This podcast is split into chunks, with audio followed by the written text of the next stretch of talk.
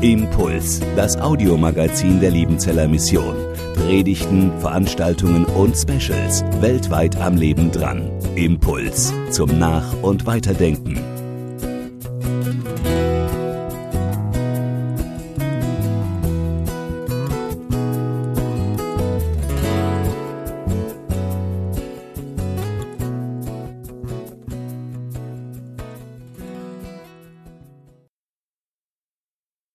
Der ältere Sohn war auf dem Feld und als er nahe zum Haus kam, hörte er singen und tanzen und rief zu sich einen der Knechte und fragte, was das wäre. Der aber sagte ihm, dein Bruder ist gekommen. Und dein Vater hat das gemästete Kalb geschlachtet, weil er ihn gesund wieder hat. Da da wurde er zornig und wollte nicht hineingehen.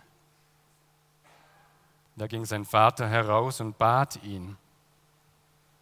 Er antwortete aber und sprach zu seinem Vater, siehe, so viele Jahre diene ich dir und habe dein Gebot noch nie übertreten.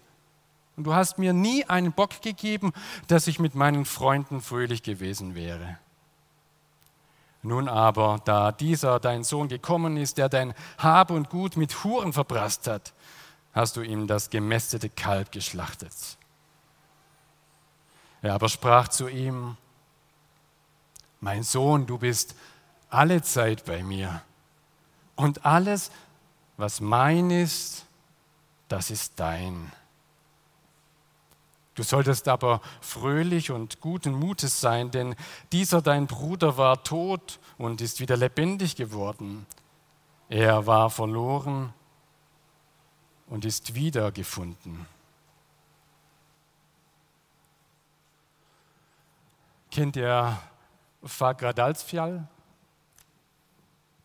Ist kein Wasserfall irgendwo in Südamerika, sondern ein Vulkan in Island. Ganz in der Nähe von Reykjavik fängt er sich wieder an zu regen. Nach über 800 Jahren wacht er wieder auf und Lava fließt aus seinem Schlund heraus und Menschen kommen begeistert zum Vulkan. Sie wollen das sehen und feiern. Sie kommen mit ihren Rucksäcken und mit ihren Bratwürsten und braten die Würste auf der Lava, die rausläuft. Cool, oder? Ohne Lagerfeuer, einfach auf die heiße Lava legen. Ja, so macht es noch Spaß. Aber wenn ein Vulkan dann wirklich ausbricht, so wie Tambora vor gut 200 Jahren ausgebrochen ist, dann, dann macht es keinen Spaß mehr. Dann ist der Spaß zu Ende. Damals nahm es den ganzen Berg mit in die Luft, in die Atmosphäre. Vermutlich über 1000 Meter Berg wurde herausgerissen durch die Kraft der Eruption. Über Monate, über Jahre wurde die Weltatmosphäre, das Weltklima verändert. 1815 gab es keinen Sommer bei uns in Deutschland. Es hat geschneit. Aufgrund dieses Vulkanes, der in Indonesien ausbrach. Was wir hier gerade gesehen haben, das war nicht so ein bisschen eine Eruption, so eine kleine, so eine niedliche, so eine Verstimmung, sondern das war ein, ein Riesenausbruch. Da ist über Jahre was gedeckelt worden und der Druck im Kessel wurde immer stärker. Und jetzt, jetzt brach's raus. Der Lukas ist ein sehr guter Schreiber. Und er weiß genau, welche Worte er verwendet. Er hat in seinem Evangelium nie von nie gesprochen, außer hier. Zweimal in einem Satz, nie. Niemals habe ich irgendwas verweigert oder irgendein Gebot von dir übertreten schleudert er ihm entgegen. Niemals hast du mir im Gegenzug einen Bock gegeben, damit ich mit meinen Freunden feiern könnte. Und der, der den Bock geschossen hat, dem, dem legst du, stellst du, tischst du das gemästete Kalb vor. Das geht doch nicht. Das ist doch völlig ungerecht. Ich verstehe dich überhaupt nicht.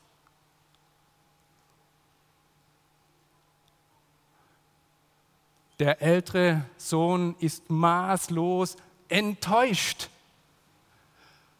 Er hat sich über seinen Vater getäuscht, weil der völlig anders handelt, wie er sich das vorgestellt hatte. Desillusioniert, könnte man auch sagen. Ich erinnere mich, als wir kleine Kinder hatten, wollten wir ein paar Haustiere uns anschaffen. Und so kauften wir zwei Hasen. Wir waren Anfänger in der Tierhaltung und hörten, zwei weibliche Hasen vertragen sich besser wie zwei männliche. Und so hatten wir zwei weibliche Hasen oder Häsinnen draußen im Gehege. Die waren fröhlich so lange, bis ein Hase verendete. Wir dachten, na, einer alleine, das kann nichts werden. Also nochmal irgendwo ein Weibchen anschaffen. Wir bekamen ein zweites und die beiden waren wieder glücklich. Irgendwann nach einigen Wochen zitiert meine Frau mich ans Fenster und sagt, du guck mal da runter. Hatten wir nicht zwei Hasen? Da springen zwei, vier, sechs, acht, zehn Hasen im Gehege rum. Und ich sagte, das kann nicht sein. Wer hat uns die Hasen da reingelegt? Kleine Hasen. Und von einem Augenblick auf den anderen waren wir desillusioniert. Wir merkten, wir sind einer ganz falschen Vorstellung unterlegen. Wir dachten immer, wir hätten zwei Weibchen, aber es waren in Wirklichkeit zwei Männchen.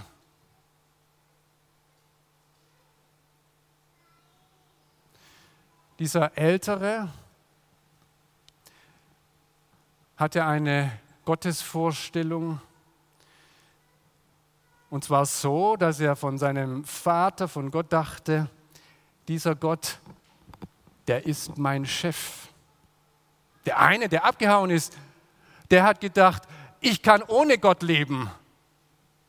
Und ging weg, bis er irgendwann merkte, ohne geht's gar nicht. Der meinte, wenn ich daheim bin, bin ich abhängig von, von meinem Vater. Und ich will unabhängig sein. Und er merkte, Unabhängigkeit geht nicht, so wie er sich das vorstellt. Und er kommt zurück und ist froh, dass sein Vater ihn aufnimmt. Der Ältere, der blieb beim Vater. Der blieb im Glauben an Gott. Aber er hatte ein verkehrtes Bild. Er hatte sich sein Bild gemacht von Gott. Nämlich, das sah so aus, dass Gott den belohnt, der ordentlich schafft. Und der, der nichts tut, der kriegt auch nichts. Und der ältere Sohn hat sich eben als solcher verstanden. Ich schaffe bei meinem Chef. Und dann hat er mich auch zu bezahlen und mir das zu geben, was ich auch verdient habe. Und das macht er nicht und deswegen ist er ungerecht.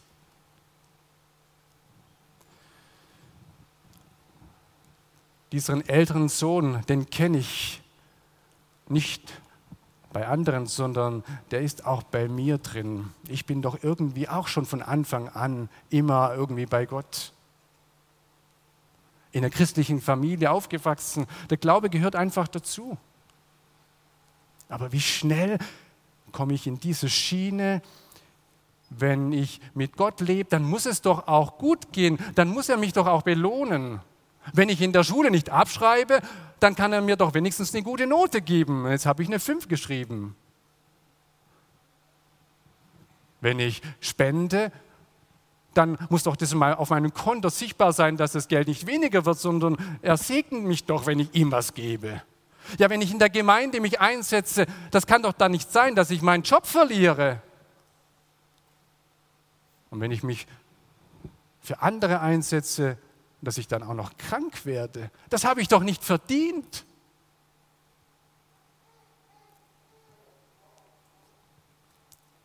Ist Gott ungerecht? Oder ist er, und jetzt sind wir beim zweiten, doch recht? Oder was ist denn hier Recht? Wer, wer hat denn Recht? Ich habe nie eines deiner Gebote übertreten, sagt er dem Vater. Und was sagt der Vater ihm?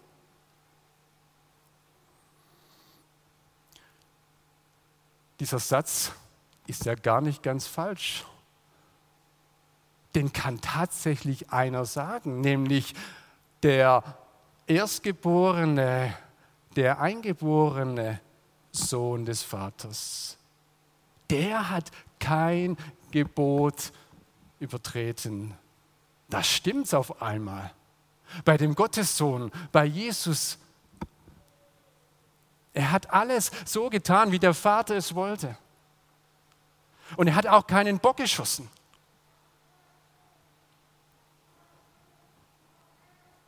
Und er hat auch keinen Bock bekommen. Er hat nicht mal eine Mahlzeit bekommen, nachdem er 40 Tage lang gefastet hatte. Und der Satan ihn versuchte und sagte, Mann, du kannst doch dir selber Brot machen aus den Steinen, du bist doch der Starke. Und er wartet, bis sein Vater einen Engel schickt, der ihn bedient. Er hat nicht nach sich geschaut. Er hat eigentlich geschuftet und gearbeitet wie ein Sklave, so wie dieser Älteste sich gefühlt hat. Er ging den Weg bis ans Kreuz. Nicht mein Wille soll geschehen, sondern dein Wille, sagt er im Gebetskampf. Und dann ruft er am Kreuz, es ist vollbracht. Wir haben es geschafft. Ich habe es geschafft. Das, was mein Vater wollte, nämlich dass einer, der gerecht ist, für die Ungerechten stirbt. Das ist am Kreuz geschehen.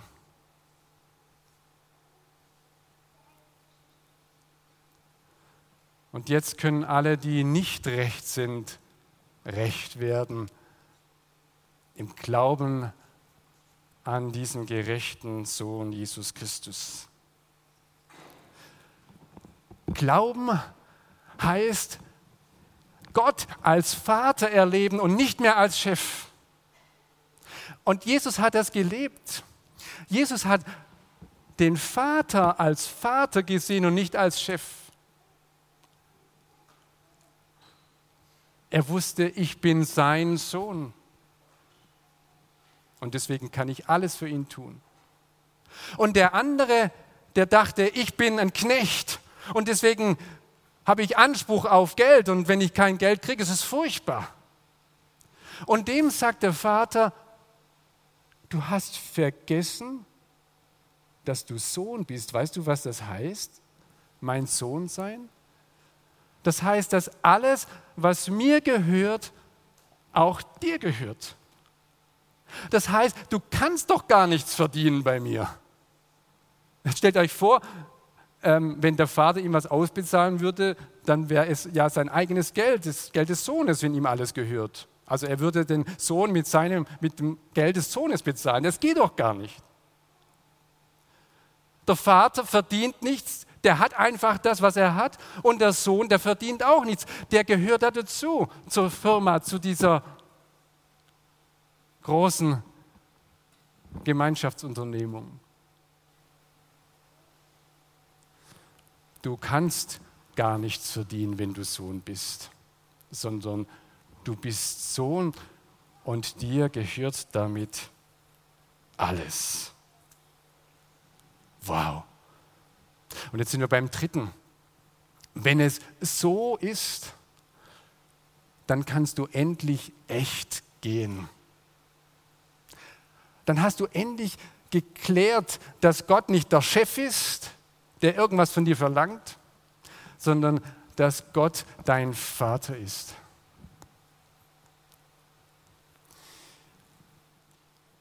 Der Echttest, den habe ich mal in Jerusalem gemacht. Und zwar war ich einkaufen und irgendeiner wollte mir einen Teppich andrehen. Und ich ließ mich darauf ein und er sagte, das ist ein Teppich aus Kamelhaaren und der ist echt. Und das kannst du darin sehen, wenn irgendwie ein Streichholz auf den Teppich fällt oder ein Zigarettenstummel, dann brennt dieses Feuer kein Loch hinein in den Teppich, sondern der Teppich bleibt unversehrt. Ich habe es nicht ausprobiert, denn wenn ich es ausprobiert hätte, dann hätte ich den Teppich kaufen müssen und ich wollte keinen Kamelhaarteppich zu diesem Zeitpunkt haben. Aber ich habe ihm geglaubt, dass es so ist, dass dieser Teppich, wenn er echt ist, das Feuer aushält. Mach den Echttest. Siehst du dich schon als Sohn, als Tochter, als Kind oder bist du noch in der Vorstellung drin, ich bin ein Sklave, ich bin einer, der angestellt ist? Der Echttest kann schon morgen kommen. Oder vielleicht bist du im Echttest schon drin. Es läuft nicht so, wie du willst. Du hast nicht den Erfolg, den du dir vorstellst. Und dann kannst du an Gott verzweifeln und sagen, das ist ungerecht. So wie du mich behandelst, das geht doch nicht. Oder du hältst fest, stopp. Das erste ist, ich bin dein Kind. Das heißt, was dein ist, ist auch mein und was mein ist, ist auch dein. Wir gehören zusammen. Und wenn ich leide, wenn ich einen schweren Weg gehe, dann ist es dein Weg, den du mitgehst. Und dann hast du irgendwas mit mir vor. Entweder du machst das wieder weg und dann danke ich dir für das Wunder, oder du führst mich da durch und ich bin gespannt, was du mit mir vorhast und wie du dadurch groß wirst, wie andere das sehen, wie ich das dann merke.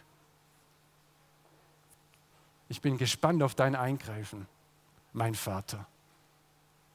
Das ist der Echttest, dass du dran festhältst. Er bleibt und ist der Vater, auch in den größten Schwierigkeiten. Und der zweite Echttest ist, ob du auch reingehst und mitfeierst. Der Vater hat ihn eingeladen, komm mit, er ist zurückgekommen und jetzt feier mit. Und er geht nicht mit oder kommt er vielleicht doch mit? Die Geschichte endet ja da mit diesem Wort, dass der Vater ihn einlädt, komm mitfeiern. Kannst du mitfeiern, wenn Menschen, die 30, 40, 50 Jahre ihr eigenes Leben, ihren eigenen Stiefel gelebt haben, wenn sie zurückkommen, umkehren und sagen, der Herr hat mich gerufen und ich will dazugehören zur Gemeinde. Hat der, hat sie einen Platz oder verweisen wir sie auf die hinteren Plätze? Freuen wir uns, dass er oder sie jetzt neben dem Vater Platz nimmt und mir nicht den Platz wegnimmt deswegen, sondern sie gehören zur Familie genauso dazu und sind nicht weniger wert, die vorher ganz weg waren, wie wir, die wir vielleicht irgendwie schon immer dabei waren. Denn was für ein Wunder der Gnade Gottes, dass er einen Menschen annimmt, der weg war und recht macht er war verloren, ist gefunden. Er war tot und ist wieder lebendig geworden. Wer? Der Jüngere, oder? Und nicht auch der Ältere? War er nicht auch verloren? War er nicht auch tot? Und auch er ist wieder gefunden. Denn beide sind Kinder des einen Vaters. Amen. Impuls ist eine Produktion der Liebenzeller Mission. Haben Sie Fragen? Würden Sie gerne mehr wissen? Ausführliche Informationen und Kontaktadressen finden Sie im Internet unter www.liebenzell.org. Die Liebenzeller Mission produziert ebenfalls das Fernsehmagazin Weltweit am Leben dran. Informationen zur Sendung und zum Empfang gibt es unter www.weltweit-magazin.de.